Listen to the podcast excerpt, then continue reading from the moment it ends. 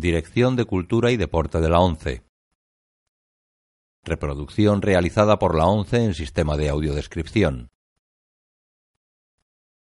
La presente cinta es propiedad de la ONCE y forma parte del servicio AUDES destinado al uso exclusivo y gratuito de los afiliados de la organización.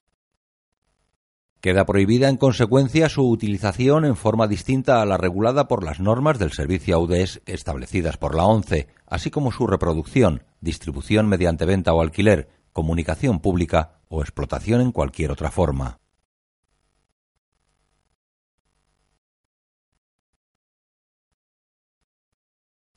Audiodescripción 11 2007 El ilusionista, año 2006, color, no recomendada para menores de 7 años. Yari Film Group.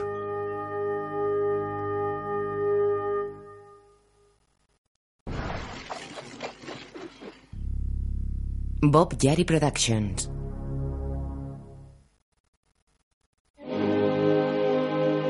Los títulos de crédito aparecen sobre fugaces imágenes ralentizadas de la Viena de 1900.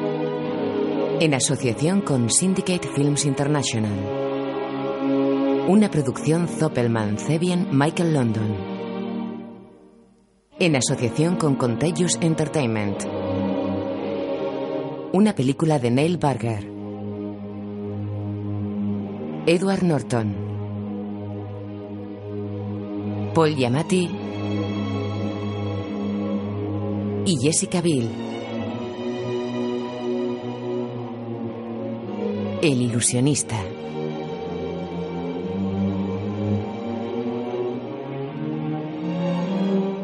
Rufus Sebel.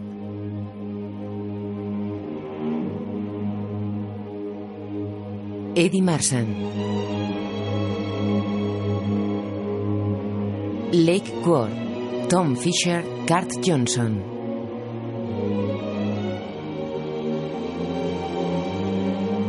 Música de Philip Glass.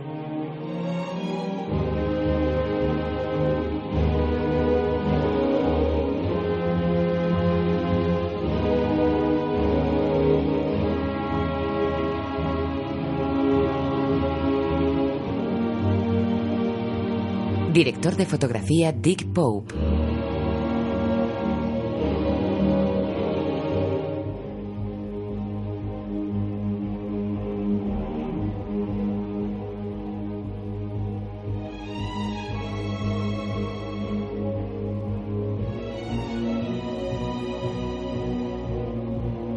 Producida por Michael London, Brian Koppelman, David Levien, Bob Yari y Kathy Schulman. Basada en el cortometraje Eisenheim, el ilusionista de Steven Milhauser. Guión de Neil Barger. Dirigida por Neil Barger. Un hombre de unos 30 años, moreno, con bigote y perilla, está sentado en el centro de un escenario vacío, concentrado y con las manos apoyadas en los muslos. Está interpretado por Edward Norton. Llameantes candilejas de gas iluminan su rostro perlado de sudor. Viste camisa blanca y chaleco y pantalón negros. Su penetrante mirada refleja un enorme esfuerzo intelectual.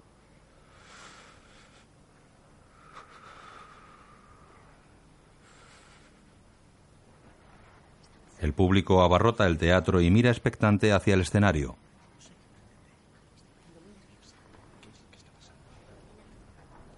Una fila de policías uniformados cubre la pared del patio de butacas. Entre el público está el inspector Hull, interpretado por Paul Giamatti. El hombre del escenario permanece sentado y concentrado. A su derecha aparece una alargada nebulosa grisácea sin forma definida. Una mujer del público se levanta. ¡Es ella! ¡Sé que es ella! ¡Quiere decirnos algo! ¡Debemos hacer algo! ¡Por favor, tenemos que ayudarla! ¡De frente! El inspector sube a escena. Los policías forman una fila ante el escenario.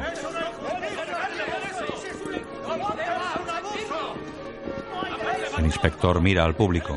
En nombre de su imperial majestad y de la ciudad de Viena, he venido a detener a Edward Abramovich, también conocido como Eisenheim el ilusionista, por alteración del orden público, por charlatanería y por proferir amenazas contra el emperador. El público se abalanza sobre el cordón policial que protege el escenario. Un hombre abre las puertas del teatro. ¡Que le detienen! ¡Detienen a Eisenheim! La multitud que espera en la calle entra incontenible. Las paredes y techo de un largo y alto pasillo están profusamente decoradas con trofeos de caza mayor. El inspector los recorre con semblante serio.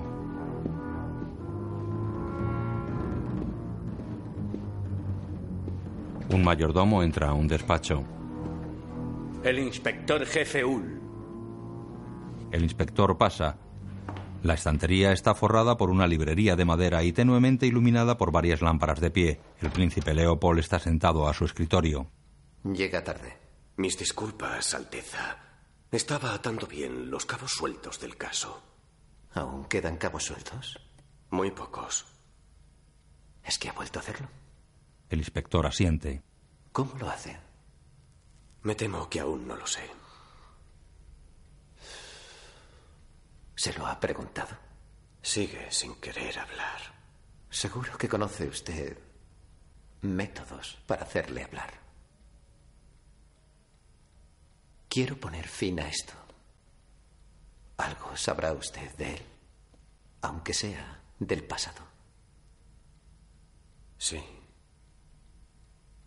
Sí, algo sí sé. Flashback de un muchacho y un anciano trabajando en una ebanistería. De hecho, conocemos toda su vida. Hemos hablado prácticamente con todo el que le conoce. El muchacho recorre un camino entre praderas. Se detiene. Dicen que de niño tuvo un encuentro casual con un mago itinerante. Ve a un hombre sentado a la sombra de un árbol. Pasa ante él. Chico. El muchacho se le acerca. El mago alarga su mano desnuda hacia él. Le toca, la retira y la abre con una rana. El anciano cierra la mano sobre la rana. Agarra una de sus patas y estira sacando una rosa de la mano. Agita levemente la rosa en el aire hasta que se transforma en una flauta. El chico no sale de su asombro. El anciano retira la mano y deja la flauta flotando y alejándose en el aire. Una versión de la historia dice que después aquel hombre se desvaneció. Junto con el árbol. ¿Quién sabe qué pasó en realidad?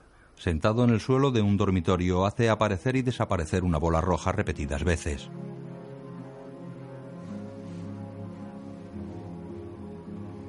Después mantiene en equilibrio un huevo sobre una varilla de madera. La gente empezó a pensar que él tenía algún tipo de poder especial, o al menos que era algo distinto a los demás. Camina por la calle llevando el huevo sobre la varilla. Y luego la conoció a ella. El muchacho pasa absorto ante tres jinetes y una amazona, todos adolescentes adinerados. Ella le mira sonriente. ¡Que no se te caiga! ¡Cuidado! ¡No vayas a tropezar! ¡Se te caerá, necio! ¡Cuidado con ese agujero! ¡Rata callejera! ¡Tíralo! ¡Vamos! Los jinetes continúan su camino, pero ella sigue al muchacho. Él se acerca al río llevando el huevo en equilibrio. Los jóvenes están sentados en el suelo de una casa de campo. Coge una carta. Ella lo hace.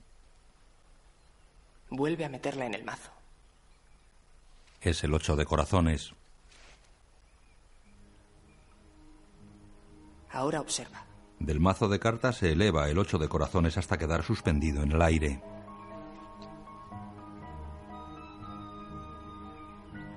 Él coge la carta. Entran dos sirvientes. Duquesa Bontesche, no podéis estar en un sitio así, entre campesinos. Recordad quién sois. Le ayudan a levantarse. Un carruaje recorre la calzada de la población y pasa bajo un arco entre edificios. Desde el carruaje sin capota la joven duquesa mira hacia atrás. El muchacho corre tras la calesa.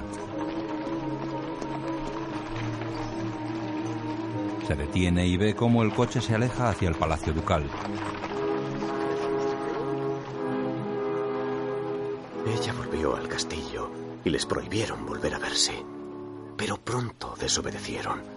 A lo largo de los años siguientes siempre encontraron la forma de verse y estar juntos. Corre, vamos. En el bosque abren la puerta de una vivienda cueva y entran. En China hay un mago que puede hacer desaparecer cualquier cosa. Una casa, una carreta, lo que sea. Iremos a verle. No pueden impedirlo si queremos estar juntos. Nunca nos encontrarán. ¿Me prometes que me llevarás contigo? Algún día lo haré. Un día nos fugaremos juntos. Y desapareceremos. Lo besa en la mejilla. Él la besa en los labios. Al separarse ella le mira enamorada y sonriente. En la ebanistería el muchacho fabrica un pequeño colgante de madera según unos planos. En el campo la joven duquesa mantiene los ojos cerrados y él deposita el colgante en su mano. Es alargado y está sujeto a un cordón oscuro. Hay una forma secreta para abrirlo. Gira una mitad que pivota sobre el centro en corte sesgado y forma un corazón. Abre el corazón en cuyo interior hay un retrato de él. Deseaba una foto. Ella besa el colgante. Él la mira sonriente. Al anochecer, él camina por el bosque tirando de un burro y alumbrándose con un farol.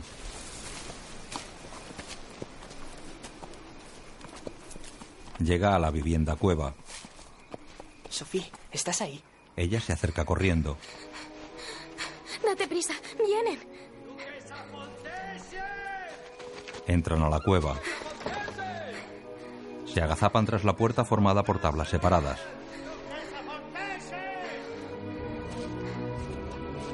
Haznos desaparecer.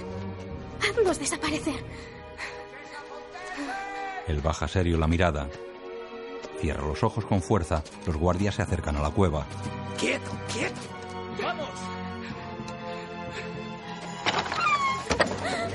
Acompañarnos! ¡Aquí está! ¡No lo hagáis! ¡Suelte! ¡Debéis venir con! ¡Soltadme!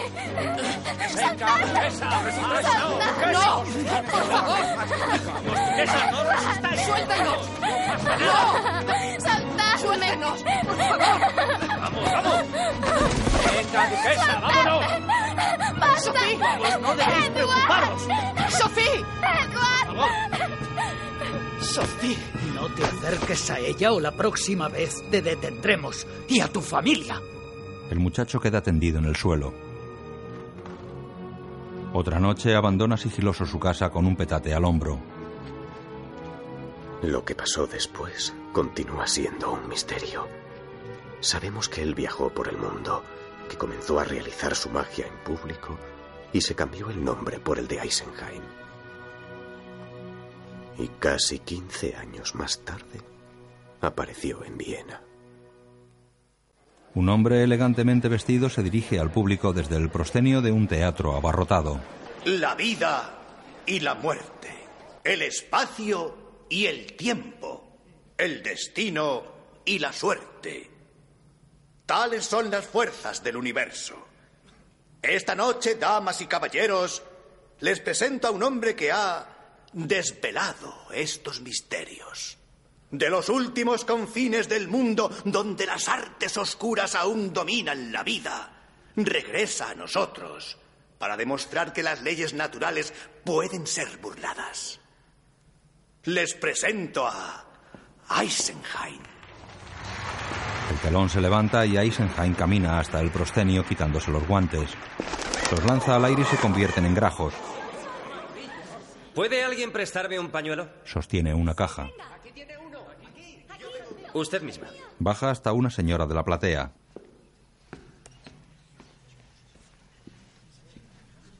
Toma el pañuelo que introduce en la pequeña caja de madera. Entrega la caja cerrada a la señora. Gracias. Ella intenta mirar el interior. Ah, tenga paciencia. Ahora, por favor, Un ayudante muestra un tiesto vacío. me gustaría continuar examinando el tiempo. Desde el momento en que llegamos a esta vida, el tiempo nos gobierna. Hace aparecer una naranja. Lo medimos, lo señalamos, pero no podemos vencerlo. Ni siquiera hacerle ir más a prisa ni más despacio. ¿O sí podemos? ¿No hemos experimentado todos la sensación de que los momentos preciosos pasan demasiado a prisa La deja caer. y deseado que duraran más? Ahora cae lentamente. ¿O se ha parado el tiempo en un día gris y hemos deseado que corriera más? La corta con un cuchillo que después deja sobre una bandeja. Toma una pepita de su interior. Muestra la semilla al público. La deposita en el tiesto de madera que tiene sobre una mesa. Pone su mano abierta sobre la maceta y cierra los ojos. A medida que sube la mano lentamente brota una planta que crece desde el interior del tiesto.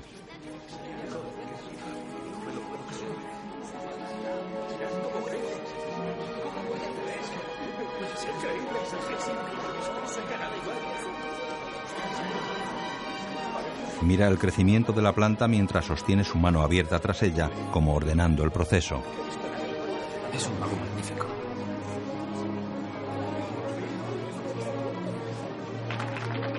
El pequeño naranjo se llena de frutos. Eisenheim toma dos naranjas que arroja al público. Os aseguro que son auténticas. ¿Y usted, señora? ¿Dónde está su pañuelo? La señora mira el interior de la caja. La muestra vacía al público. El pañuelo vuela en el escenario sostenido por dos mariposas.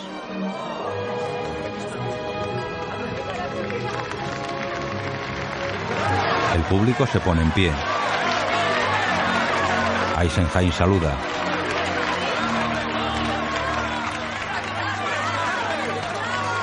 El inspector Ull aplaude entusiasmado. De día, cuatro niños en la calle. Una moneda. Por favor, por favor, una moneda. Por favor. ¿Qué decís? Somos pobres. ¿Creéis que sois pobres? Sí. Sí. Sí, sí. Saca un pañuelo. Os enseñaré una cosa. No sois pobres. Tenéis todo lo que necesitáis. Aquí. Aparecen monedas. Gracias. Gracias. Gracias. Y esto para ti. Al último le da el pañuelo. Y también esto. Un puñado de monedas. Eisenheim se va. ¿A dónde ha ido? Otra moneda. Entra a un elegante café vienes cuyas columnas están ricamente decoradas con marfiles tallados. Sentado a una mesa, Fischer lee el periódico. Buenos días. Buenos días. Eisenheim se sienta. ¿Café? No. ¿Strudel? Tengo dos. Nada, gracias. Fischer se acerca el plato de Struders. Pareces satisfecho de ti mismo. ¿Cómo van las entradas? Hemos llenado tres cuartas partes del teatro. Bien hecho. Pero vamos a hacer aún más. Escucha esto. Lee el diario. No hay duda de que su extraña función le distingue de los numerosos magos del mundo del espectáculo.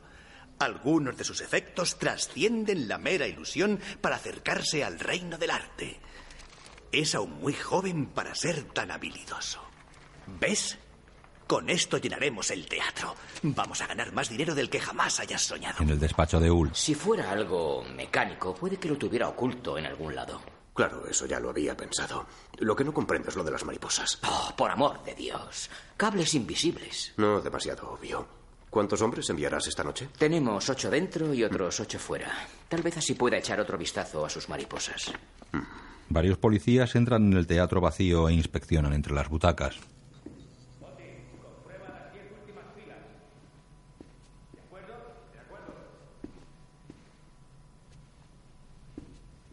El inspector y dos hombres llegan a bastidores.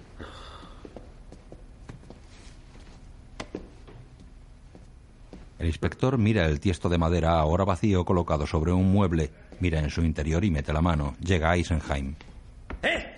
¡No toque eso! Ah, señor ¡Suelte Eisenheim. eso! ¿Quién es usted y qué cree que hace? Soy el inspector jefe Walter Ull y estoy inspeccionando el teatro. He visto su número. De lo más impresionante, de verdad. ¿En qué puedo ayudarle, inspector? Se sentirá honrado al saber que el príncipe imperial piensa asistir a su representación de esta noche. ¿El príncipe? Sí, y como es obvio, primero hemos de examinar el teatro. Ese cubo es algo pequeño para esconder a un asesino, ¿no cree? Esto es lo del naranjo. Había visto cosas parecidas antes, pero... Nada como eso. Extraordinario. Gracias. Me he estado preguntando cómo lo haría todo. Sobre todo lo de las mariposas y el pañuelo. ¿Mm? Le aseguro que su secreto está a salvo conmigo. Soy un agente de la ley, después de todo, y también un aficionado a la magia. Ah, ¿de veras? Sí. Bueno, trucos de cartas, monedas y cosas así, sí. Pero nada importante. ¿Podría enseñarme usted algo? Sí, de acuerdo. Saca una bola roja. Le enseñaré un truco que me gusta mucho. ¿Apuesta usted, inspector? De vez en cuando, sí. Le apuesto el secreto de ese naranjo. A que adivino en qué mano guarda esto todas las veces. Excelente. Le entrega la bola y le da la espalda. Métaselo en un puño. Colóquelo tocando su frente y concéntrese formando una imagen mental. Sí. ¿Ya lo tiene? Sí. Baje la mano. Eisenheim le mira ambas manos juntas y cerradas. Está en la izquierda. Bueno. Ha sido suerte, cree usted. Tiene usted un ayudante que se lo indica. No. Es algo más primitivo. Al levantar la mano hasta la frente, la sangre no le llega igual. Y está más pálida que la otra mano. Ah. Ah, me gusta, me gusta mucho. Llévesela, con mis buenos deseos. Vaya, gracias. La sangre. Y ahora, inspector, si no le importa, he de preparar la función de esta noche. Ya. Hull se va con la mano en la frente. En la calle grandes carteles anuncian Eisenheim, el ilusionista. Dentro, Joseph Fisher pasea nervioso.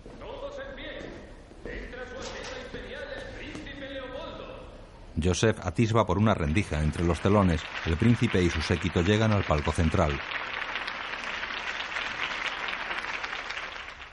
Ya en la función, Eisenheim levanta parsimoniosamente una tela. Bajo ella hay una silla.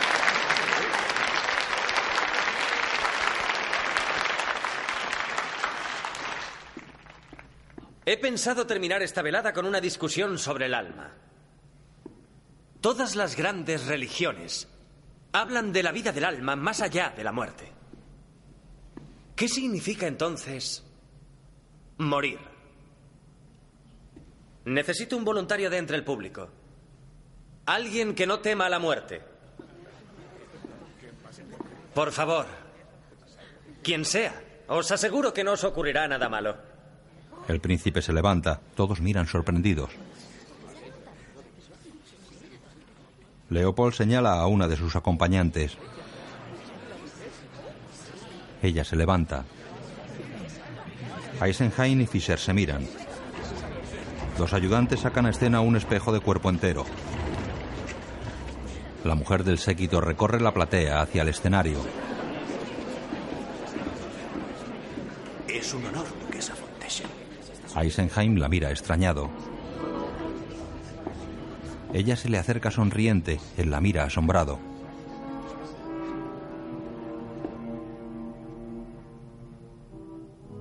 ¿Me conocéis? No. ¿Estáis segura de que nunca nos hemos visto? Sí, por supuesto. Él asiente. Un ayudante saca una capa de terciopelo burdeos con capucha que pone a la duquesa. Ambos se colocan en el centro del escenario. Por favor, miradme fijamente a los ojos, sin desviar los vuestros.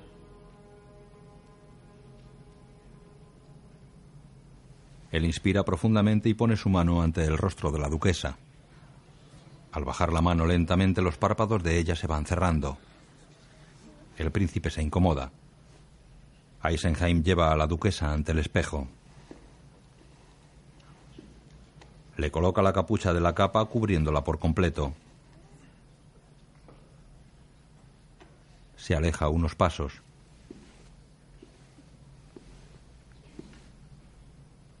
Saludad a vuestra imagen. La imagen también la saluda. Dad una vuelta completa. La imagen también la da.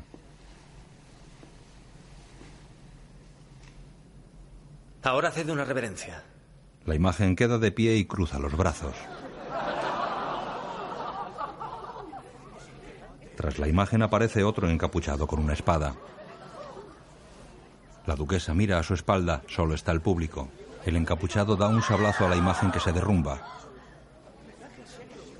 Eisenheim enfoca su mano a la imagen caída dentro del espejo. De la imagen se eleva un humo dorado y luminoso. El príncipe mira atento. El humo sale del espejo como si fuera una esfera de gas transparente. Fuera. La esfera asciende sobre la duquesa que se desmaya. Él impide que caiga tomándola en brazos. La incorpora y se miran. Él pregunta con un gesto, ella asiente y él le quita la capa.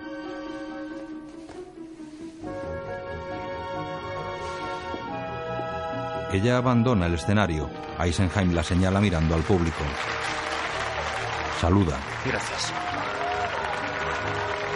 La duquesa recorre la platea de vuelta al palco. En su camerino, Eisenheim deja la chaqueta y se pasa un pañuelo por la cara.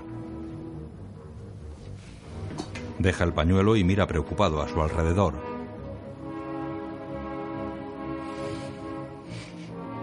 Llega a los salones del teatro.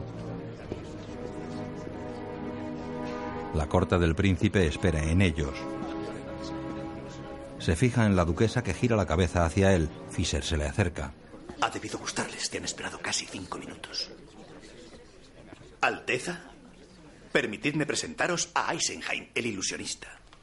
El príncipe le tiende la mano que Eisenheim estrecha. Bien hecho. Gracias por venir. Espero que os haya gustado. Oh, más que gustarme, ha estimulado un acalorado debate, ¿verdad? Excepto en el caso de su ayudante, la baronesa Fontessen, que parece haberse quedado sin habla. Lo que sí que es magia. ¿La ha hipnotizado? Algo parecido. Querría aprender ese truco. Reiniero piensa que tiene usted poderes sobrenaturales. ¿Afirma usted poseerlos? Yo nunca he dicho nada de eso. Y no le importará que le haga unas preguntas. No lo estropeemos. No tiene que decirnos nada que yo no pueda adivinar. Como deseéis. Su ayudante se coloca tras el espejo, embozado, obviamente. Enciende una luz, tal vez para iluminarle, o espejos en ángulo. Esa sería una forma de lograrlo. Creo que lo entiendo todo, salvo lo del espíritu. Eso está muy bien. Fisher. Quizás si lo volviera a ver. Debe venir a Palacio el sábado a actuar para nosotros. Sería un gran placer. Muy bien. Sophie. Extiende el brazo que ella enlaza. Eisenheim se aparta y la pareja pasa ante él. Reuniré a los mejores cerebros la próxima vez. Será un gran reto para usted. Entonces prepararé algo especial. Puede que os haga desaparecer. Se lo dijo a la duquesa que le mira asombrada, comprendiendo. La corte se va. Esa noche, Eisenheim y Fischer caminan por las calles de Viena. Dios mío, cuando la presentó voluntaria, oí el sonido del dinero cayéndome encima a montones. Ahora todas las mujeres de buena posición querrán subir al escenario contigo. Mm. ¡Qué fanfarrón! Su padre se habría desmayado ante una función así. Ella tampoco parecía demasiado contenta. Pues más vale que se acostumbre. ¿Y eso? Porque va a casarse con él. ¿De veras? Y corre un gran riesgo, en mi opinión. ¿Por qué? A él le gusta dar a sus amiguitas una paliza de vez en cuando. Por ahí se dice que tiró a una por un balcón para cubrir las señales de los golpes. En el interior de una casona, Eisenheim, pensativo, talla mecánicamente una madera a la mortecina luz de lámparas de gas.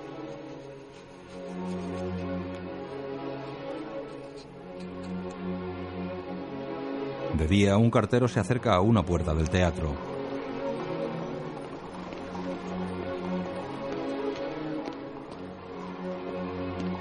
Entrega una carta al hombre que abre. Para Herr Eisenheim.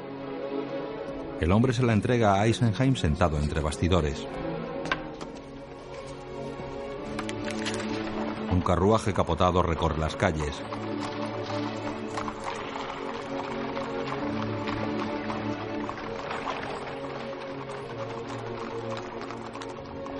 Eisenheim viaja en él. Se para junto a otro detenido en sentido contrario. La duquesa sale del que esperaba y pasa al de Eisenheim.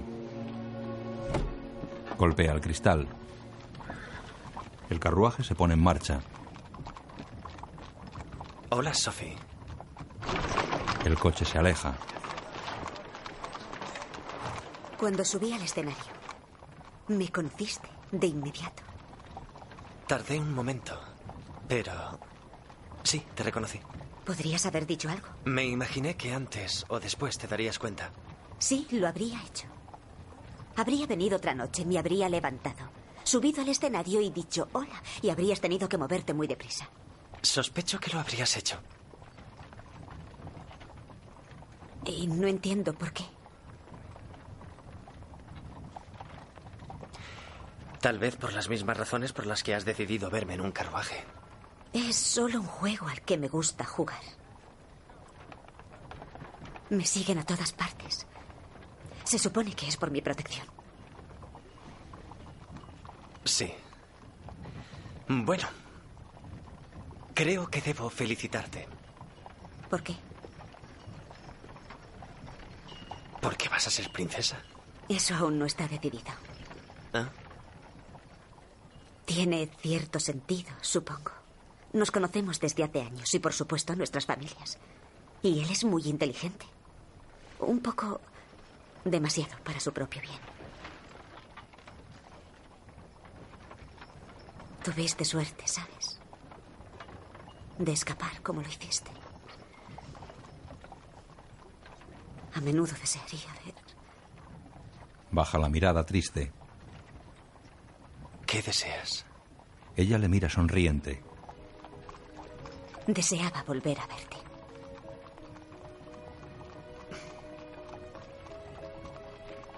Ya lo has hecho. Sí. Ya lo he hecho. El carruaje se detiene junto a la acera del teatro. Estoy deseando volver a verte en el palacio. Hasta entonces. Él se apea. Ella le mira con añoranza y saca acariciando el colgante que oculta bajo el vestido.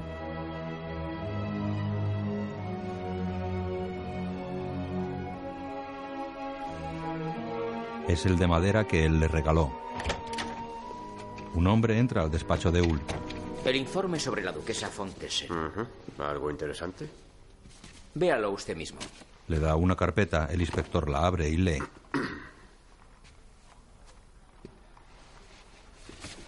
El mago? Estuvieron juntos media hora. Luego él se bajó en el teatro. Ul deja la carpeta. ¿Qué debemos hacer?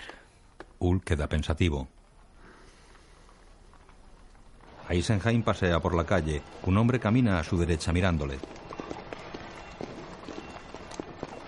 El mago le mira extrañado. Tras una esquina espera a otro hombre que se coloca a su izquierda. Se detienen. ¿Quiere tomar una copa? Entran a un restaurante. Ul come sentado a una mesa. Por favor. Le indica una silla. Eisenheim se sienta en ella.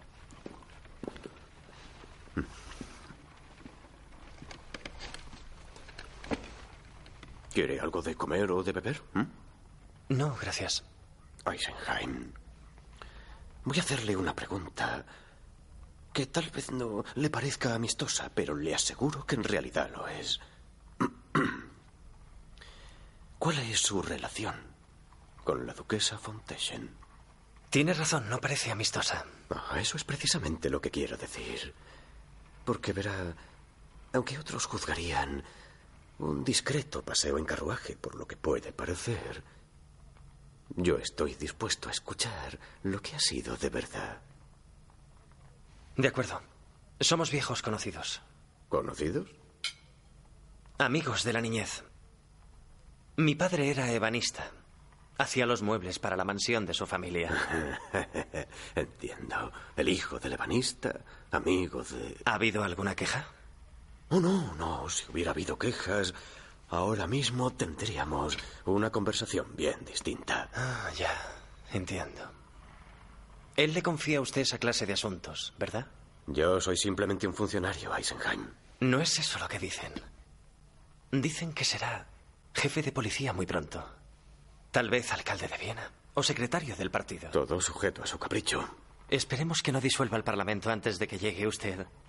El príncipe tiene ciertas ideas progresistas, pero será un buen emperador. Bueno, dicen que está usted muy unido a él, así que seguro que... Escuche. Sí, lo sé. Dicen que soy muy amigo del príncipe.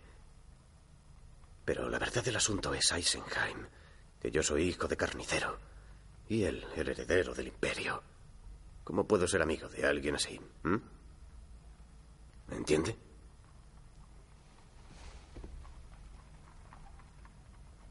No se engañe creyendo que puede entrar en su juego.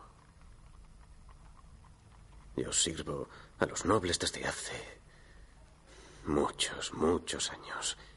Y puedo decirle con toda seguridad que nunca he visto ese truco.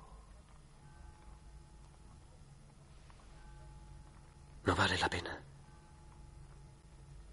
Varios nobles escuchan sentados al príncipe en un salón de palacio. Nuestro invitado de esta noche no es un hombre del mundo del espectáculo, sino un brujo que vendió su alma al diablo a cambio de poderes impuros.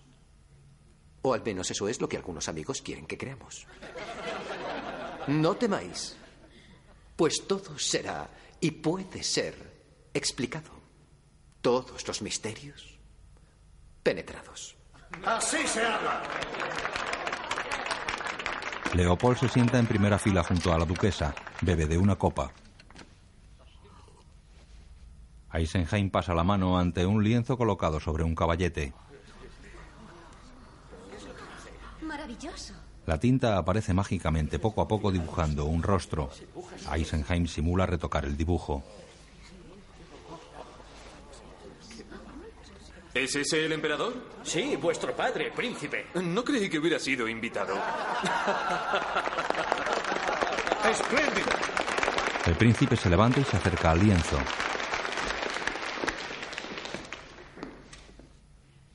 Se parece mucho al viejo, sí. Aunque el estilo es demasiado moderno para él. Me temo que no soy demasiado buen pintor. Es cierto. No hay la más mínima pincelada. Es fácil verlo. Está claro. De modo que para lograr el color debe de haber empleado algún producto químico. Supongo que algún rociador que lleve en la manga. ¿Puedo?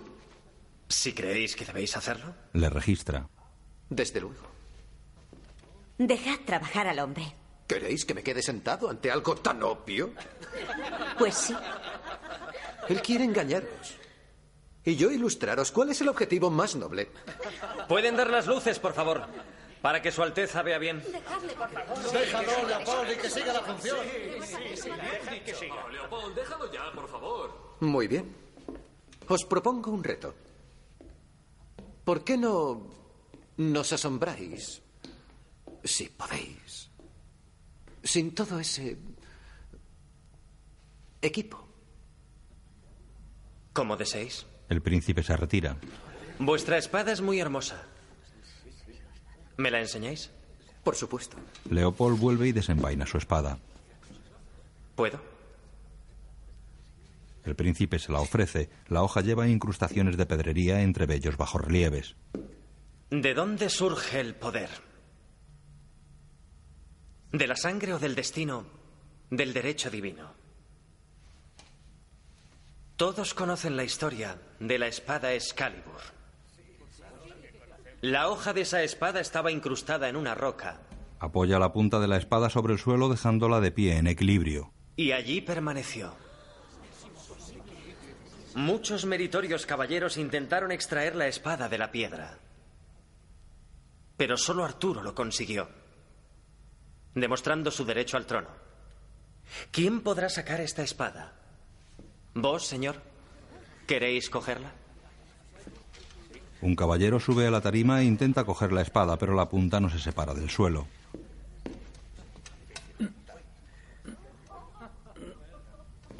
La agarra con las dos manos y tira de ella sin moverla. Se retira haciendo una reverencia al príncipe. ¿Y eso sorprende? Tal vez vos, señor. Un hombre más joven sube. No seas tan ansioso, primo. El joven agarra la espada e intenta despegarla del suelo sin éxito.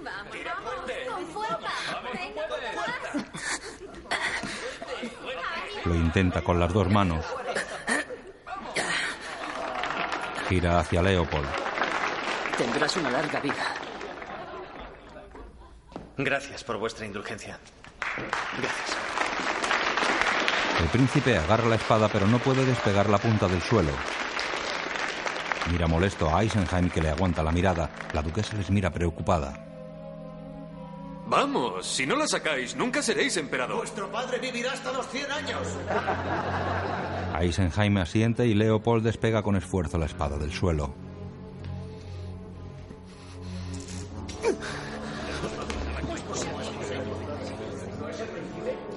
Se ha rendido a su legítimo dueño. Bull observa de pie junto a la puerta cerrada del salón. Eso ha sido bastante diversión para esta noche. Para discusiones más serias, tomemos una copa. Eisenheim ocupa el centro de la tarima y mira al público. Mientras abren la puerta del salón, el príncipe se acerca a Ull. Cierra su teatro. Pero es muy popular, Alteza. Seguro que encuentras el modo de hacerlo. Leopold sigue su camino y Ull se detiene y gira hacia el salón. La duquesa se acerca a Eisenheim. ¿Qué le has hecho? Solo le he dado lo que me ha pedido. ¿Qué te ha llevado a hacer tal majadería? El mago baja discretamente la mirada. Duquesa Fonteschen, acompañadnos, querida. No queremos hacer esperar al príncipe. ¿Os ha gustado la función? Ha sido fantástica. Muy entretenida. Las mujeres se alejan. Esa noche Eisenheim manipula un farol en la casona. El cristal salta. Eisenheim tira el farol y la herramienta con la que lo manipulaba. Mira hacia la puerta. La duquesa cabalga entre el arbolado nocturno. El ilusionista sale de la casona y la ve acercarse.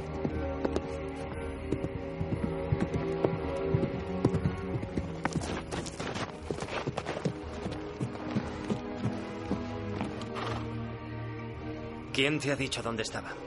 Tu representante. Desmonta. Le dije que si querías quedarte en Viena necesitabas mi ayuda. Así que piensan echarme de la ciudad, ¿es eso? Bien, me iré encantado. ¡Detente! Él se detiene y la enfrenta. He venido para ayudarte. ¿Por qué?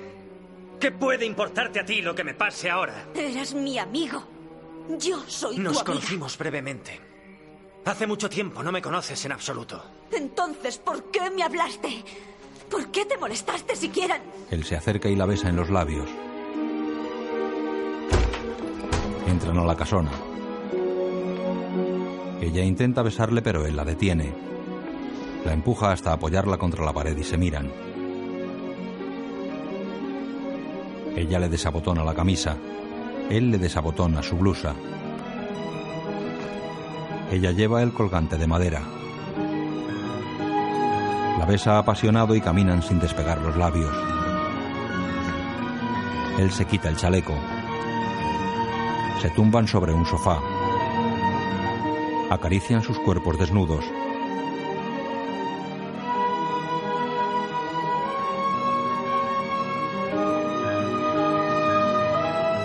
Se besan enamorados. Juntan sus manos.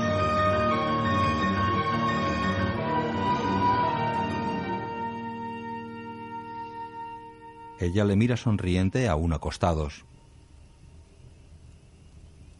Él tiene en su mano el colgante de madera que ella lleva sujeto a una cadena en su cuello. Lo has guardado todo este tiempo. Solía sentarme y mirar tu foto. Y me preguntaba dónde estarías. De noche Soñaba que me había ido contigo. Y luego despertaba y veía dónde estaba. Le mira y sonríe. Pero en mi sueño eres un niño y no llevas barba. Apoya la cabeza en el pecho de él. ¿A dónde fuiste cuando te marchaste? A la granja de mi tío cerca de Praga. Qué exótico. Luego fui a Rusia. Luego a Asia Menor. Y luego a Oriente, donde pasé muchos años. Tanto. Siempre pensé regresar. Yo pensaba que te encontraría a la vuelta de la esquina. ¿De cuál? Eso es un misterio. Intrigada, ella se incorpora y le mira. Vi cosas impresionantes. Pero el único misterio que no podía resolver era por qué mi corazón no podía olvidarte. Ella le mira emocionada. Él le besa la mano.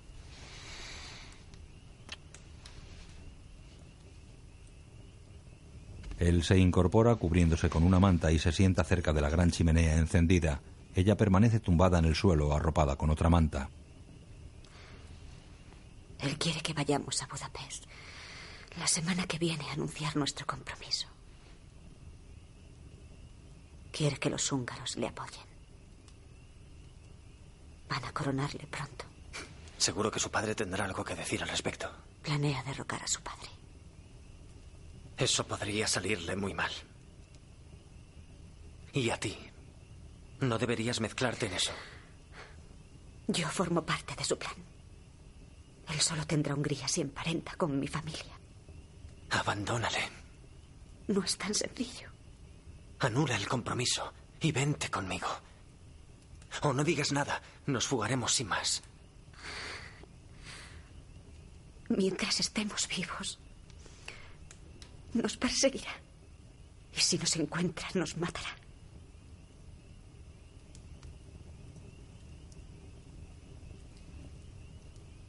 Ella mira impotente al techo.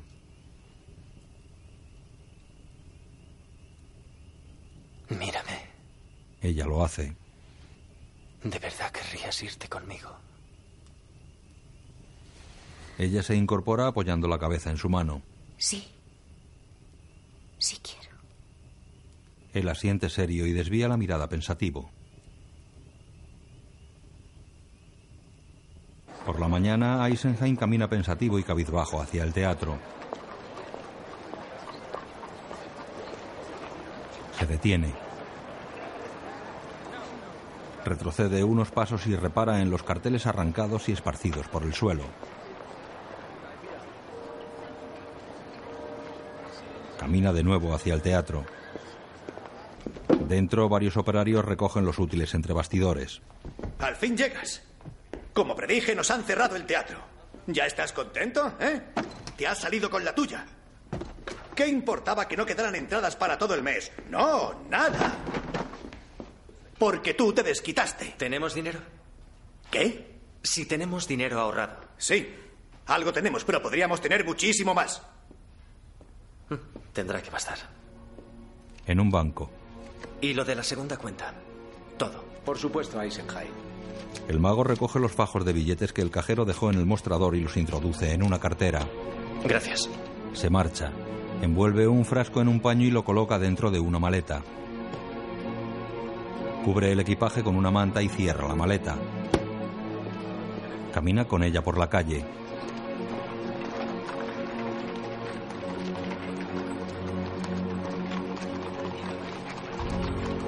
Un hombre le sigue a corta distancia.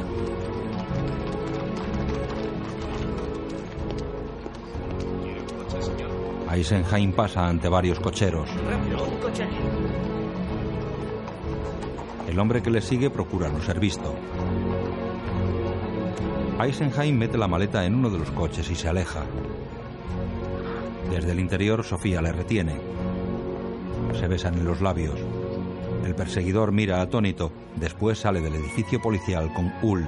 Y no tienes la menor duda de que era la duquesa. Apostaría mi vida.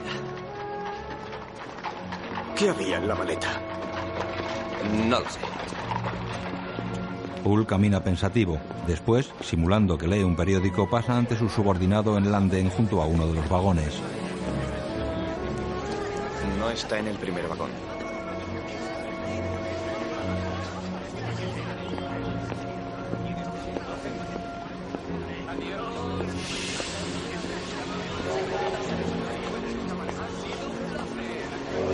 A Eisenheim hablando con un anciano y caminando hacia él. Ul se esconde tras la portezuela de un vagón. Eisenheim pasa ante él con el anciano. El mapa te dirá dónde nos encontraremos. Cuando esté, tú viajarás delante con ella y yo os seguiré. Y ella entiende todo lo que eso conlleva. Completamente. No tenemos mucho tiempo. Ul queda pensativo.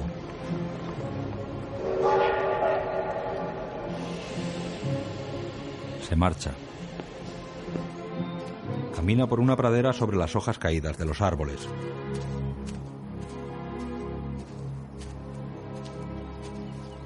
Se detiene y observa. El príncipe caza cerca de allí. Ul llega a su lado. Como sabéis, en ocasiones seguimos a la duquesa Fonteschen por su protección. Y ayer la duquesa fue vista en compañía de otro hombre. ¿Qué hombre? Eisenheim, el ilusionista. ¿Qué hicieron? Oh, pues se vieron. ¿Se tocaron? ¿Se besaron? ¿Fornicaron? No que nosotros viéramos, no. Sin embargo, tengo razones para creer que pueden estar planeando algo juntos. Es posible que piensen fugarse. Aún no estoy seguro de nada, Alteza. Gracias, inspector. Por supuesto, podemos obtener más información. El príncipe sigue cazando. Ul hace una reverencia y se aleja.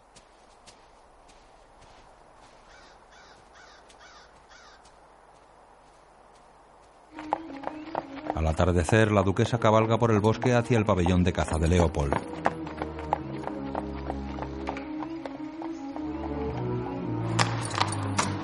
Desmonta un lacayo, sujeta las riendas, después camina por el pasillo adornado con los trofeos.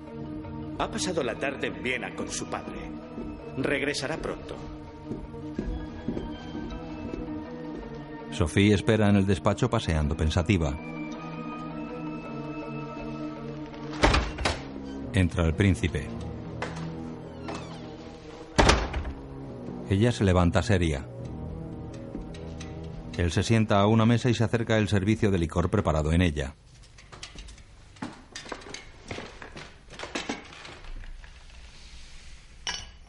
Ella se sienta, él se sirve una copa. ¡Qué sorpresa! Creí que esto no te gustaba. Supongo que te crees muy inteligente. Eres muy demócrata en tus amistades, ¿no es verdad?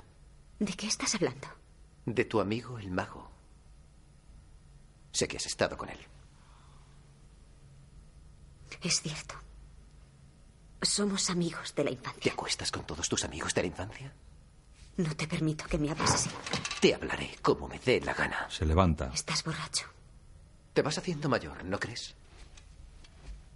Mi madre tenía 16 años cuando se casó con mi padre. ¿Y tú? ¿Puedes tener hijos? ¿Vales para algo al menos? Ella se levanta. ¿Es que intentas ponerme en ridículo? No tiene nada que ver contigo. ¡Tiene todo que ver conmigo! No compartirás mi cama si te acuestas con él. Creo que no lo entiendes. No pienso compartir tu cama. No voy a ir a Budapest contigo. No quiero formar parte de tus planes. Y no me casaré contigo. La abofetea. Quiero pensar que no eres tan estúpida como deseas hacerme creer. Porque si estropeas mis planes ya no me serás útil, lo has entendido. Se aleja de ella. Bien, viajaremos a Budapest mañana. Te recomiendo que estés aquí temprano, con las maletas hechas. No vuelvas a ponerme en ridículo. Adiós. Pasa ante él y camina decidida hacia la puerta. ¿Qué quieres decir con eso? Vuelve aquí. Ella camina fuera del despacho. Él tira una silla y la sigue. ¡Vuelve aquí! Baja las escaleras que ella bajó. Un sirviente le mira extrañado y se asoma a una ventana. Abajo, Sophie corre hacia los establos. ¡No vuelvas a desobedecerme! ¡Puta! El sirviente ve a Leopold tambalearse borracho en el patio. El príncipe va tras la duquesa. El sirviente escucha atento. Quítate de en medio. Por favor. No. Oh. El sirviente mira boquiabierto por la ventana. Ve salir a la duquesa sobre su caballo con el cuerpo apoyado sobre el cuello del animal. El caballo sale ante el guardia del recinto con Sofía desmadejada a su lomo y los brazos colgando a los lados. Eisenheim, Fischer y un ayudante recogen en la casona. No, deja eso. Deja todas las lámparas. El ayudante obedece. El mago mira la hora, son las cinco menos diez. Fuera mira hacia el bosque cercano. La calma es total.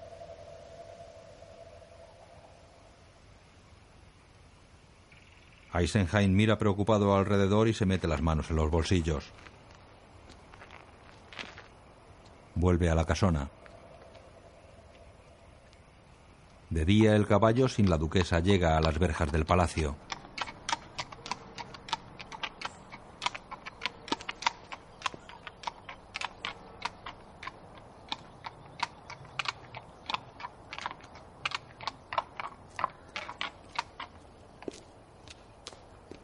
Sirviente abre la puerta y le acaricia. Ve una gran mancha de sangre en el cuello del animal. Una batida recorre el bosque.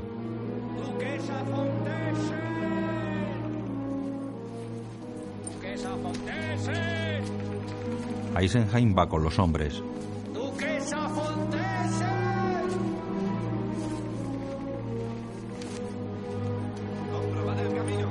Uno de los hombres se asoma a un saliente sobre un río. ¡Aquí! Ve ropas en el agua. Varios hombres llegan a la orilla. Enfrente descubren el cuerpo de la duquesa.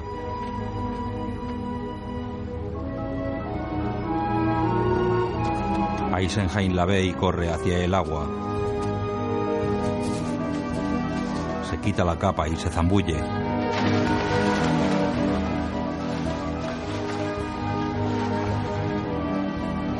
Agarra y la lleva hacia la orilla.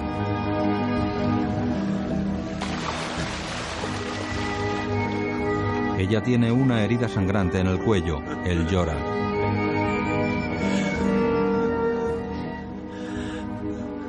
La acaricia y besa en la mejilla. Un carruaje recorre la margen del río.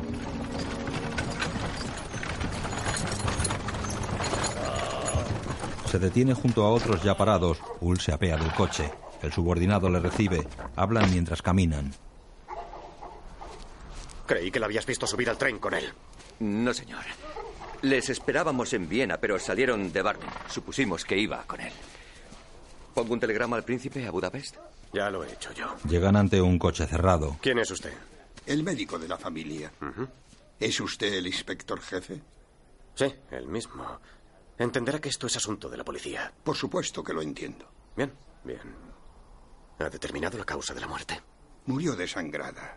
Hay un corte en su garganta junto a la clavícula izquierda, hecha con un cuchillo o una espada. ¿Me permite verla?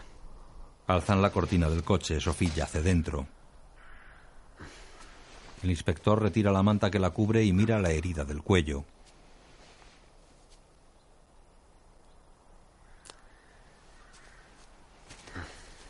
Observa cuidadosamente las manos de la duquesa. Otro policía levanta su falda y mira las botas y piernas de Sophie. Inspector, no puedo tolerar esto. El príncipe no lo tolerará. Esto no es una función de circo. Por supuesto, le pido disculpas. Indica a sus hombres que se retiren del cuerpo. Gracias, doctor. Se aleja. Habrá sido un robo. Tal vez gitanos. ¿Has visto los diamantes que llevaba? Inspector jefe, Saca una cajita. hay algo que deberías saber. ¿Sí? ¿Qué es? Entre los pliegues de su vestido he encontrado esta pequeña gema. Ul mira con atención la talla del pequeño rubí.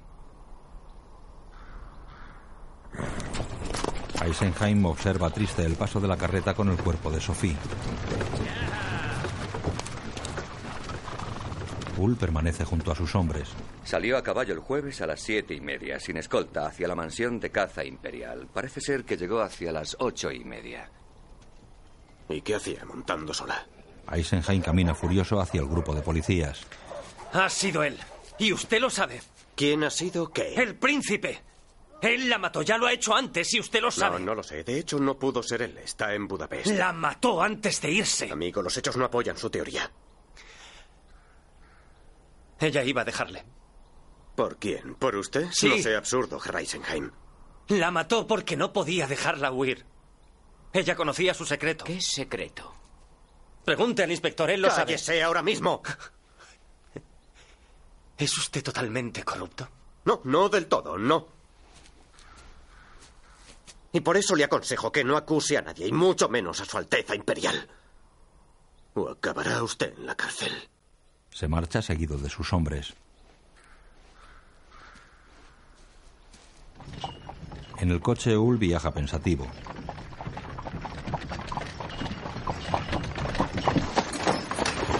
Se dirige hacia el pabellón de caza imperial.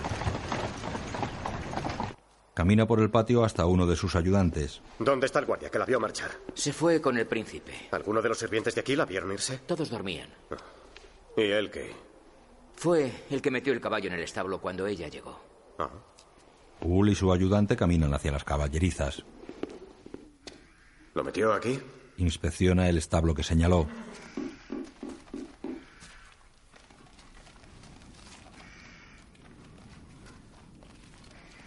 No tenemos jurisdicción dentro de las propiedades imperiales.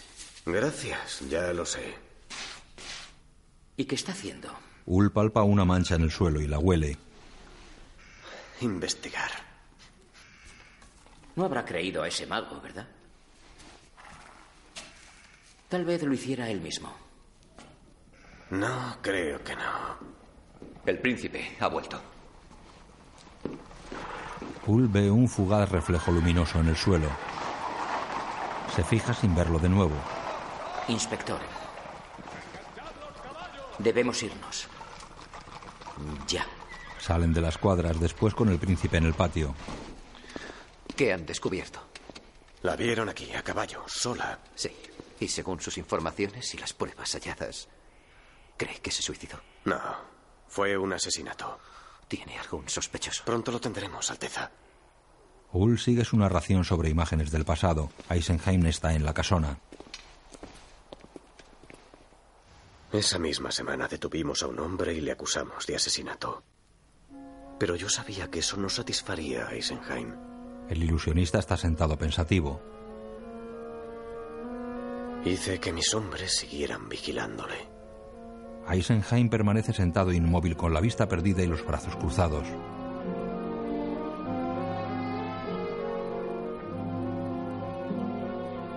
Ante un teatro abandonado. Finalmente emergió de su tristeza y compró un teatro ruinoso. Es perfecto. Una carreta se detiene en un callejón. Despidió a su representante y comenzó a preparar un nuevo espectáculo. Eisenheim se apea y abre el portón trasero del coche. De su interior bajan varios orientales. El ilusionista abre la puerta posterior del teatro y los orientales introducen grandes baúles.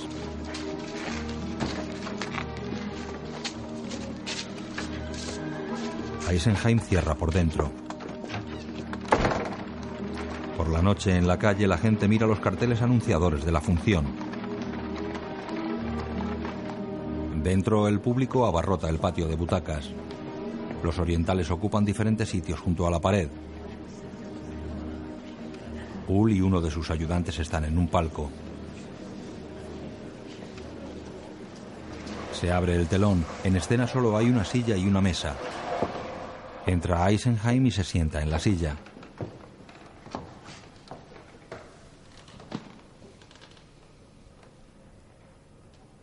Adopta una postura cómoda con la espalda recta y las manos apoyadas en los muslos.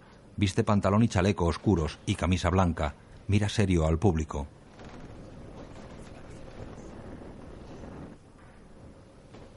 Alarga el brazo con la mano abierta hacia la mesa. Se concentra en la mesa.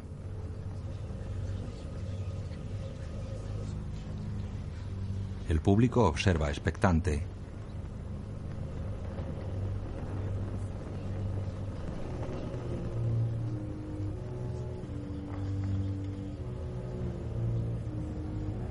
Sobre la mesa aparece un humo blanco y transparente que se va densificando hasta convertirse en el busto de un joven.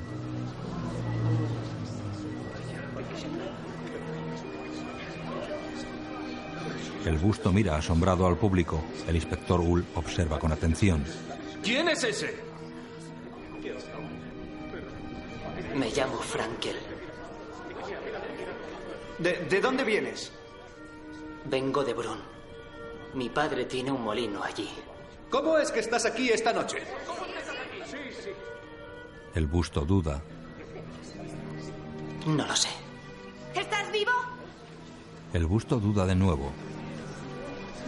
¿Qué puedes decirnos del otro mundo? ¿Cómo es? Sí, ¿cómo es? Sí, háblanos de él. Tú debes saber cosas, secretos. Di algo. El busto se desvanece.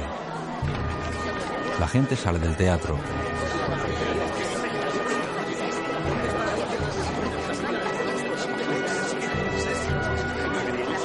Hull y su ayudante se alejan preocupados. Se detienen y miran la abarrotada puerta del callejón. No parecen creer que sea un truco.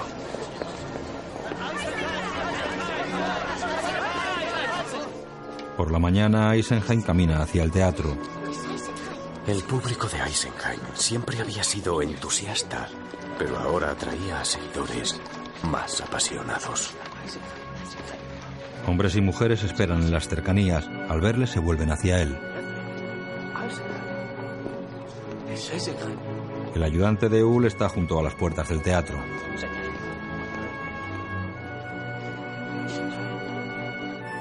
Por la noche en el teatro, Eisenheim tiene la mano extendida hacia un niño que se está materializando. Eisenheim baja la mano. Hull observa entre el público. Señora, por favor. Una señora sube al escenario y pasa su mano a través del niño. Después, un anciano da una conferencia en otro local. Con esos espíritus, esas manifestaciones, Eisenheim nos ha dado una gran prueba de la inmortalidad del alma. El espíritu ha sido confirmado ante todo el materialismo científico. Y el espiritualismo llevará a la humanidad a una nueva era de moralidad. Es un movimiento revolucionario que convertirá el imperio en una república espiritual. De día en el despacho de Hull. ¿Cree que Eisenheim está detrás de todo eso? Hull mira por la ventana pensativo. Después está en la habitación del príncipe al que atiende un médico. ¿Por qué he de molestarme por un mago? Ha demostrado ser algo más que un mago, Alteza. Es un charlatán, un farsante. Si pretende tener poderes sobrenaturales, llévelo a juicio por fraude. Antes habrá que demostrarlo. Pues hágalo, averigüe cómo hace ese truco y deténgalo. Hull y sus ayudantes ven una demostración de un primitivo proyector cinematográfico. Esto es solo una burda demostración, inspector, pero verá cómo funciona. La imagen de un hombre se proyecta sobre una cortina de humo ascendente. El inspector y su ayudante se miran decepcionados. Sí, ya veo. No está mal, no está mal. Hemos de espiar a los hombres de Eisenheim. Los orientales no nos dirán nada. Ya lo he intentado. Bueno, pues intenta otra cosa. Hull se marcha, el ayudante queda pensativo. Por la noche, un agente se acerca al teatro. Se agacha ante la puerta y manipula la cerradura con una ganzúa.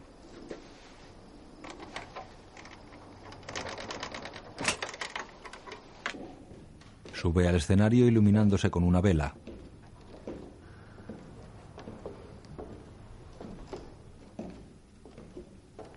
Mira hacia arriba buscando. Los orientales se acercan sigilosos a su espalda. Gira. Fuera. El agente sale despedido del teatro cayendo de espaldas en la acera. Eisenheim realiza otra materialización. Ull camina por las calles escasamente iluminadas por algunos faroles.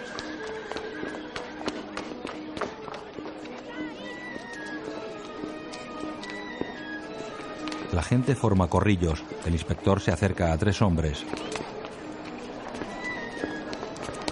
¿Seguro que es él? Sí, es uno de los espíritus. sí. ¿Qué pasa aquí? Uno de los espíritus del teatro está en la calle. Sí, ahí ¿Dónde? mismo. Ahí delante. Sí. Es un niño. Un niño, sí. ¿Qué? Ahí va hacia el lugar indicado. Se detiene ante varias mujeres. ¿Dónde está esa cosa? Estaba ahí. ¿Usted lo ha visto? La mujer asiente llorando. El inspector sigue su camino.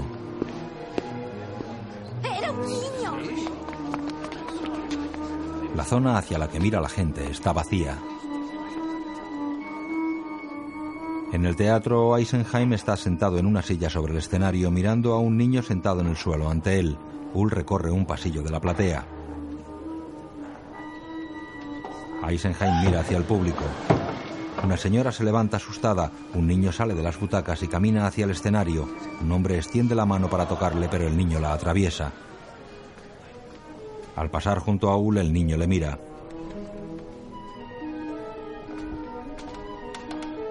Sube al escenario.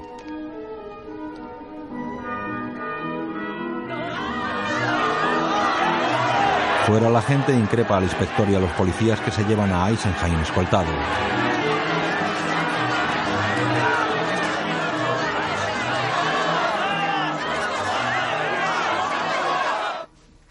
Despacho de Ull, Quiero saber cómo lo hace. Primero lo del naranjo y ahora esto. ¿Tengo que compartir todos mis secretos profesionales con la policía? Bueno, en este caso sí, o me veré forzado a detenerle. ¿Con qué cargos? Empezaré por el de fraude. Disculpe, inspector jefe. ¿Qué? Creo que debería mirar por la ventana.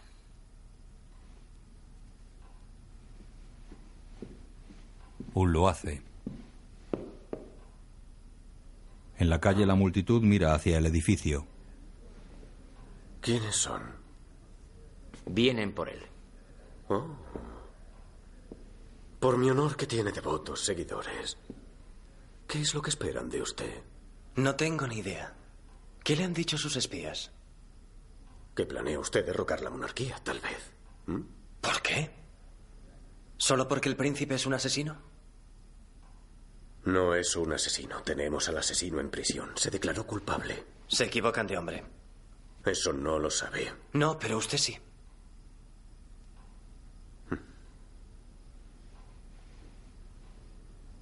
Eisenheim, usted también irá a prisión si no me explica lo que está haciendo. Y la sentencia será mayor si esa multitud ataca el edificio. Bien, Eisenheim se levanta y sale al balcón. ¿qué hace? ¡Alto! ¡Alto! Escuchad, por favor. Escuchadme todos, por favor.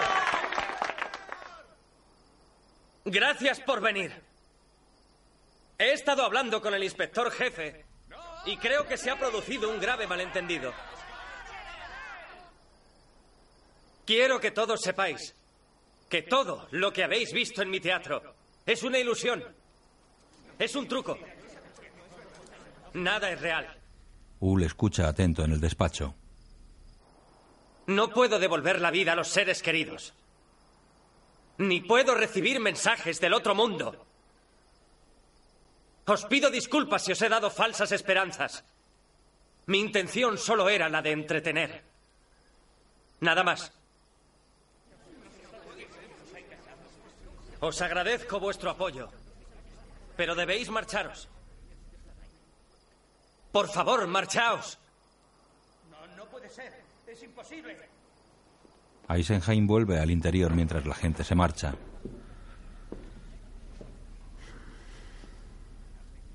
Bien, ya lo he explicado. No hay ningún fraude. ¿Puedo irme? El inspector le mira serio y le abre paso con un gesto. Un hombre de Ull le abre la puerta. Eisenheim se va. Hierático Ull permanece serio. El príncipe está pensativo en palacio. ¿Le ha engañado? ¿Es eso? No, Alteza. ¿Y por qué me ha fallado?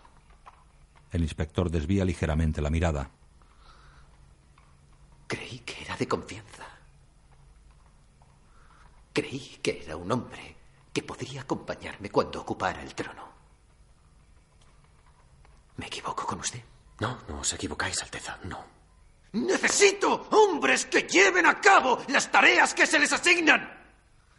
Ull permanece incómodo ante Leopold. Pero estoy rodeado de necios. Y tengo que hacerlo todo yo mismo. No sé por qué esperaba que en este caso fuera distinto. Se levanta. Ull inclina levemente la cabeza al paso del príncipe.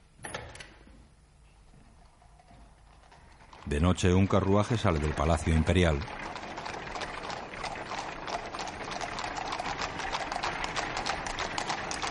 En su interior el príncipe viste ropas vulgares. ¿Qué aspecto tengo? Corriente, Alteza. Muy corriente. Leopold se coloca unas gafas de montura redonda. Creo que voy a disfrutar.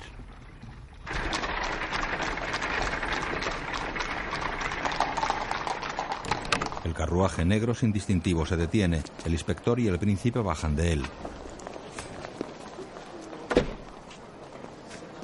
La gente pasa ante el príncipe sin prestarle atención. No os reconocen.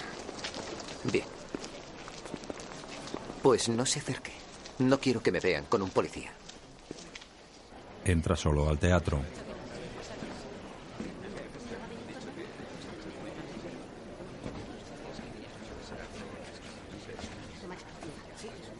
Se sienta en una butaca de la platea. Varios hombres de Ul se sientan entre el público lejos del príncipe.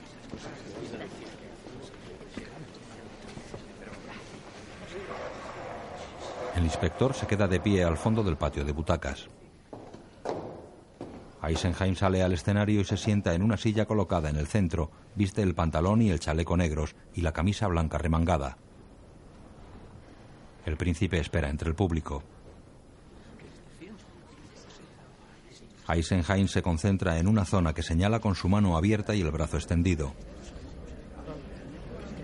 Ante él aparece una suave neblina blanca que se hace cada vez más densa. El inspector mira atento.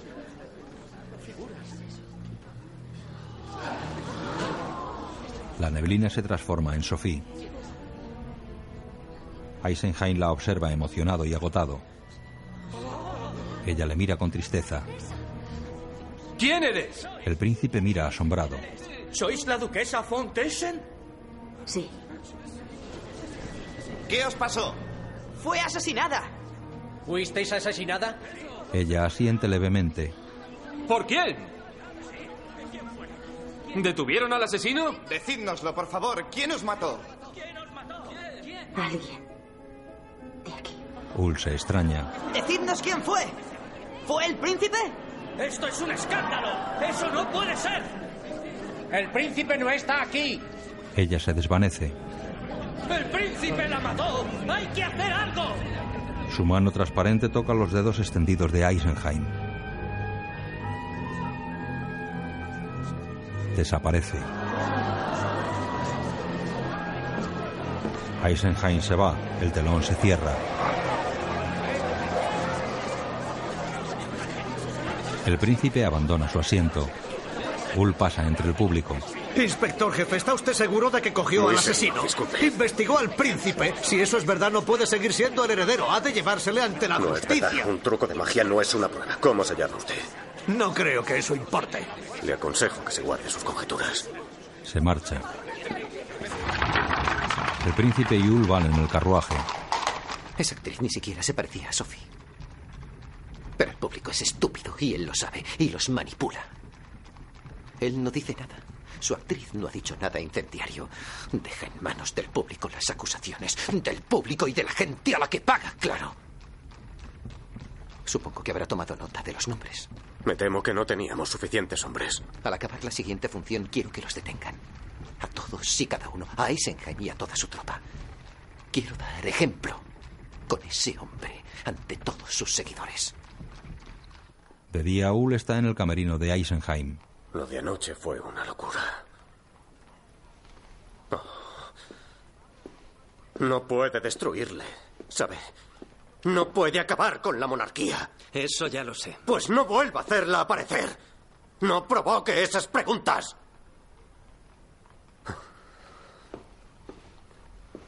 Eisenheim, no quiero detenerle.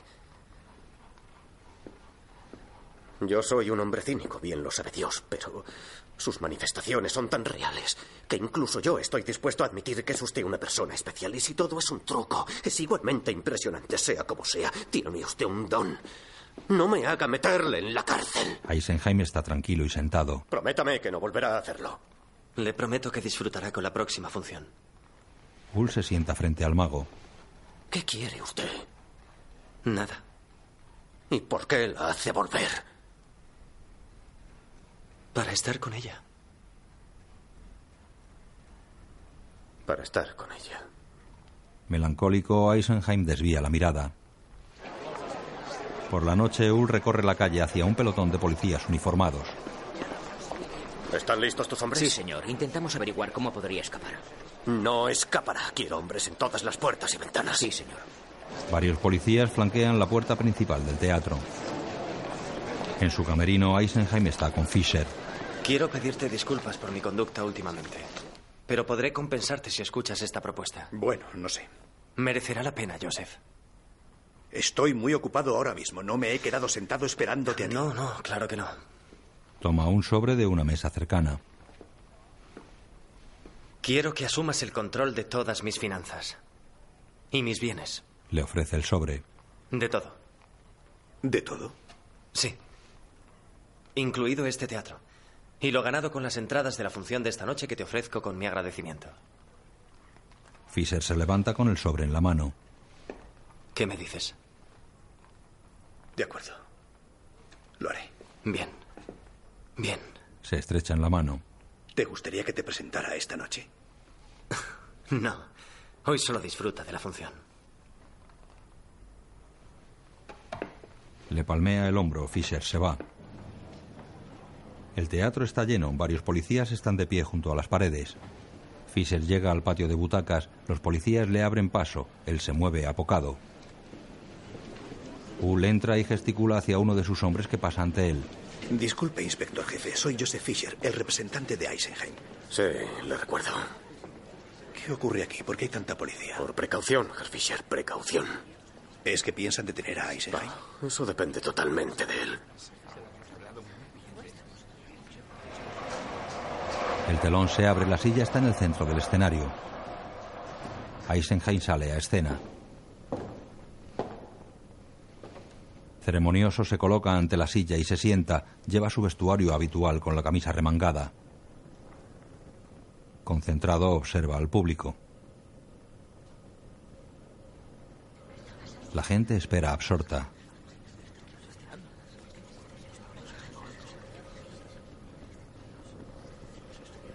Sentado en una butaca, Ul mira receloso.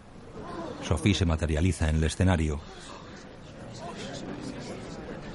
Es la duquesa von Teschen. Ul gesticula impotente. Sophie gira su cabeza hacia el ilusionista. ¿Qué os ocurrió? Sí, decídnoslo. ¿Por qué os mataron? Iba a abandonarle. ¿A quién? ¿Al príncipe? ¡Claro que al príncipe! ¡El príncipe es el culpable! Solo quería huir. Eisenheim la mira desolado. Ella se toca el cuello. Al morir llevaba mi colgante y ha desaparecido. Se ha perdido. ¡Decidnos, por favor! ¿Quién os asesinó? ¿Fue el príncipe? ¡Debemos sí! La policía detiene a un hombre.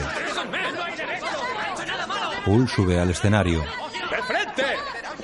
Encara a Eisenheim. ¡Seguidme! Los policías forman un cordón ante el escenario.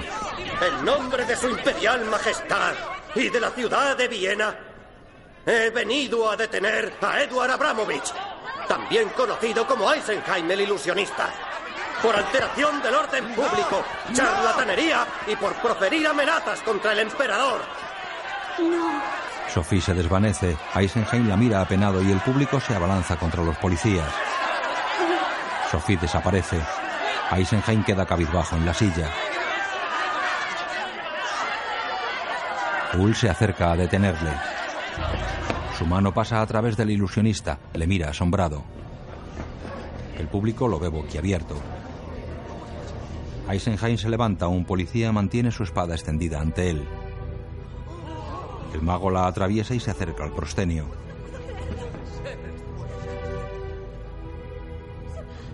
Mira al frente con intensidad.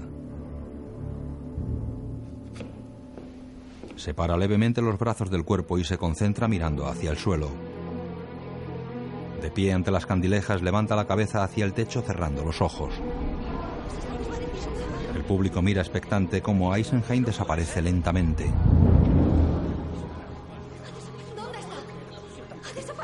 Hull ocupa el espacio que pisaba el mago. También era un espíritu. ¡Encontradlo! Se va de escena. Fisher se sienta sorprendido. Hull camina hacia un oriental retenido por sus hombres. ¿Dónde está? Estaba ahí. ¿Cómo se hace ese truco? No hay truco. ¿Cómo se hace? No lo sé, nadie lo sabe. Los policías suben hacia el camerino de Eisenheim y patean la puerta. Está vacío. Maldita sea. Varios carruajes de policía se detienen ante la casona del ilusionista. Hull se apea de uno de los coches. Registran el salón interior. Demasiadas cosas. El inspector recorre la estancia mirando los objetos que se apilan sobre mesas y estantes.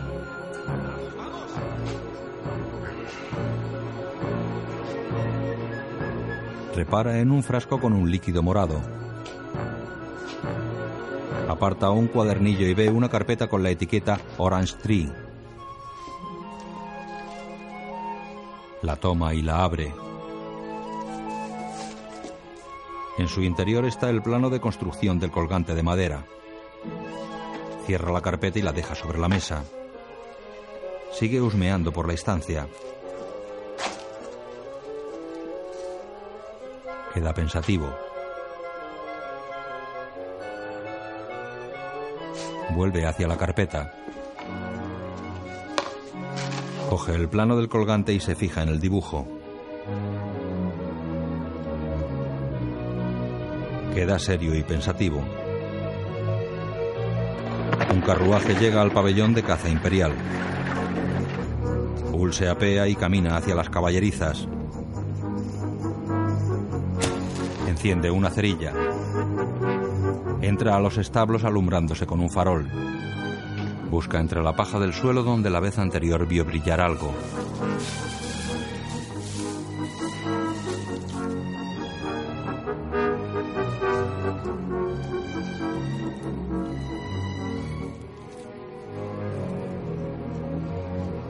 Encuentra el colgante. Saca el dibujo de construcción y lo mira atento.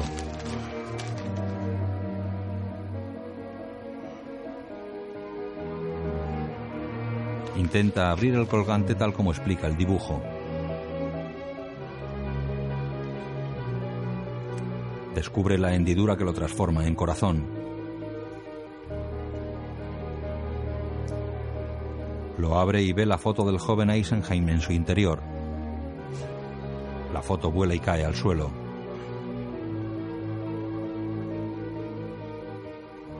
Junto a la foto ve una pequeña esmeralda finamente tallada.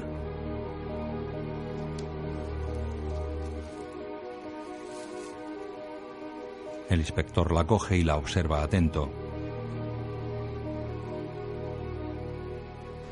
Dentro del pabellón un sirviente baja con la espada del príncipe.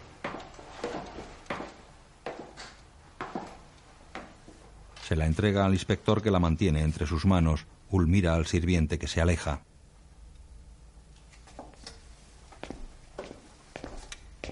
Al desenvainar ve el hueco vacío de la esmeralda. Pone la encontrada en el establo. La esmeralda encaja. Ul queda apesadumbrado. Sale del pabellón con la espada y un sobre. Deja la espada y el sobre en el interior del carruaje. Hice que el cochero llevara la espada al cuartel general de la policía. El carruaje sale del pabellón. Mis hombres la examinarán para ver si la gema encontrada en el cadáver de la duquesa von Teschen pertenece a ella, aunque estoy seguro de que sí. Ul recorre el pasillo de trofeos de caza. En el despacho del príncipe, Después de eso, vine aquí. Y vos me preguntasteis por qué llegaba tarde. Ha robado usted una propiedad imperial. Un cargo trivial comparado con el de asesinato. Aunque eso fuera cierto, no tiene jurisdicción aquí. Eso es verdad. Aquí podéis hacer lo que os plazca sin temer las consecuencias. Nadie puede castigaros. Excepto un hombre. ¿Qué hombre? El emperador. No creo que quiera dejar su corona a un asesino. ¿Y vos? Él nunca le creerá. Puede que no. Pero he escrito una carta al Estado Mayor contándoselo todo. Incluido vuestro plan para derrocar al emperador. Y seguro que eso se lo creerán. el príncipe se levanta. No ocuparéis el trono con mi ayuda. ¿Ya no desea ser jefe de policía? ¿Ni alcalde de Viena? ¿Ni quiere ser varón? ¿Ser aristócrata? Me temo que en este momento eso es imposible. El príncipe deambula inquieto por el despacho. Necio, él le está engañando y manipulando. Él cogió la espada cuando actuó en palacio, pudo soltar las gemas de su hoja para después colocarlas donde sabía que usted las veía. Es todo un truco. Una ilusión. Quizá en esta ilusión esté la verdad. El príncipe le indica que espere y pasa a la sala contigua. El inspector le sigue. Leopold saca una pistola de un cajón y le encañona. Avise a su cochero y que traiga la espada. ¿O qué? O le mataré. Tal vez lo haga de todos modos. Y entonces habréis matado al inspector de policía y a la duquesa. Pudo suicidarse usted. Tal vez decidiera suicidarse por haber fallado a su jefe. Ambos miran hacia la ventana. Un escuadrón galopa hacia el pabellón de caza. Dentro, el príncipe y Yul se asoman a los balcones. Soldados del Estado Mayor, supongo. Habrán recibido mi carta. El escuadrón entra en el pabellón. Dentro, el príncipe encañona a Ul. Baja el arma. ¿Qué quiere? No quiero nada. Bien. Muy bien. Pues no tendrá nada. Cierra la puerta con pestillo. El escuadrón llega al patio. El sirviente les ve llegar. ¡Caballeros! La situación es obvia. Todos son unos incompetentes. Mi padre lleva el imperio a la ruina. Y nadie quiere decir nada. Yo me propongo limpiar ese desastre y usted me lo agradece traicionándome. Todos son irrelevantes, serán sustituidos. El país será gobernado por mestizos. Habrá miles de voces distintas gritando y no se hará nada, nada. Yo he hecho todo lo que podía. Demasiado. Queda abatido. Demasiado.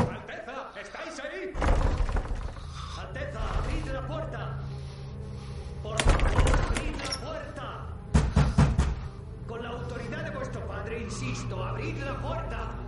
Debéis abrir la Necios. Encañona a Ul. Ya no lo aguanto. No lo aguanto. Se suicida. Ul se agacha junto al cuerpo. Los soldados entran. ¿Qué ha pasado? El príncipe imperial se ha suicidado. El inspector se sienta en el suelo junto al cadáver.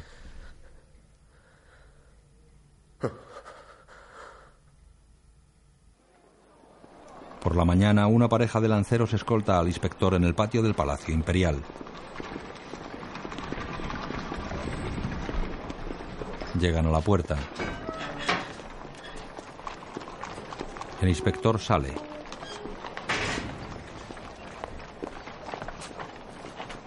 Mira el colgante de madera que lleva en la mano. Se lo guarda en un bolsillo y camina junto a la verja del palacio. Un niño le da en la espalda. Un hombre tropieza con él. ¿Es usted el inspector jefe Ul? Al menos lo era. El niño le entrega un paquete y se aleja corriendo. El inspector desenvuelve la carpeta Orange Tree.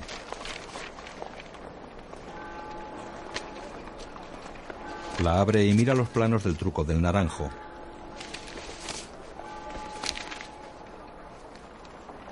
Busca mirando entre la gente. ¡Tú! ¿Quién te ha dado esto? El niño se para. ¿Quién te ha dado esto? Herr Eisenheim. ¿Cuándo? El niño sigue corriendo.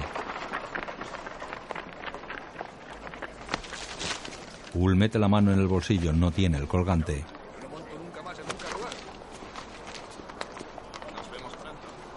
Ve al hombre con quien tropezó. Corre hacia él. Un coche pasa ante él. Ul corre por la calle. El hombre lleva el colgante de madera en la mano.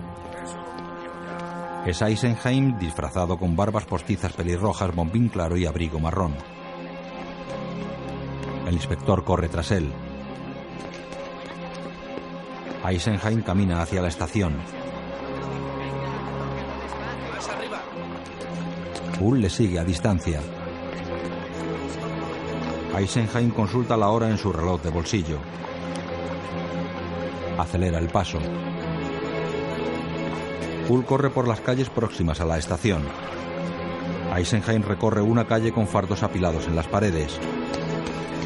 Hull corre hacia esa calle con fardos. Se detiene y mira a su izquierda. Corre por la calle. Eisenheim camina por el andén junto a los verdes vagones del ferrocarril. ¡Pasajeros al tren! Su billete, señor. Eisenheim se lo entrega, el factor lo pica y se lo devuelve. ¡Pasajeros al tren! Eisenheim mira el andén desde el estribo del vagón. Entra al vagón. La locomotora se pone en marcha. Hull llega corriendo al andén. Se detiene y mira a su alrededor. Los vagones pasan tras él. Queda pensativo y recuerda diferentes momentos, cuando Eisenheim pasó a su lado en la estación. Cuando esté, tú viajarás delante con ella y yo seguiré. Y ella entiende todo lo que eso conlleva. Completamente. ¿Cree que Eisenheim está detrás de todo eso? Desenvaina la espada del príncipe. Sophie con capa ante el espejo. ¿Qué significa entonces morir? En el andén, Hull recuerda. ¿Qué quiere usted? Estar con ella. Estar con ella. Hull se da cuenta de que el médico que estaba junto a Sophie en el río es el anciano de la estación. Inspector jefe, hay algo que debería saber. Recuerda la representación en Palacio. Vuestra espada es muy hermosa. ¿Me la enseñáis? Estás borracho. Estabais borracho. El príncipe bebe. Eisenheim mira la hora. Sophie echa gotas de un frasco en el licor del príncipe. Leopold se tambalea en el patio del pabellón. Es un charlatán, un farsante. Todo es un truco. Sophie echa sangre sobre la espada del príncipe desmayado en los establos. Se arranca el colgante de madera y lo deja caer. Sube al caballo blanco con el que salió del pabellón. Todo lo que habéis visto es una ilusión, un truco. Eisenheim despertó a Sophie echando un líquido en sus labios. En el andén, Ul comprende.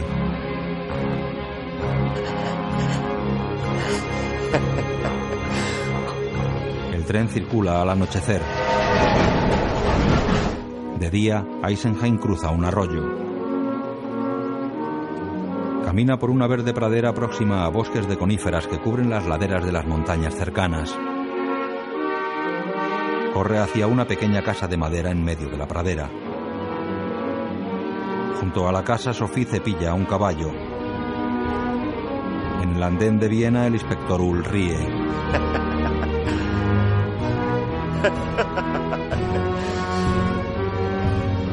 Junto a la casa, Eisenheim y Sophie se besan enamorados. El andén, Ull se quita el sombrero y asiente comprendiendo.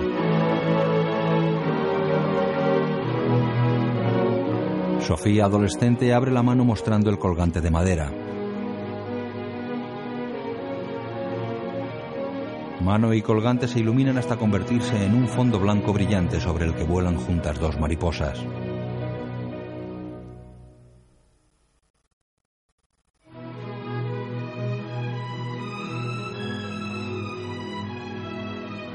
Eisenheim Edward Norton. Inspector Ull Paul Yamati. Sophie Jessica Biel. Príncipe Leopold Rufus Sebel. Joseph Fisher Edward Marsan. Jurka Jake Good. Willywood Tom Fisher. Loshek Vincent Franklin. Herr Dobler Nicholas Blaine. Música dirigida por Michael Riesman. Interpretada por la Czech Film Orchestra de Praga. Guión audio descriptivo en sistema Audesc escrito por Antonio Vázquez. Sonorizado en Aristia Producciones. Coordinación técnica del sistema realizada por Javier Navarrete. Dirección de Cultura y Deporte de la ONCE.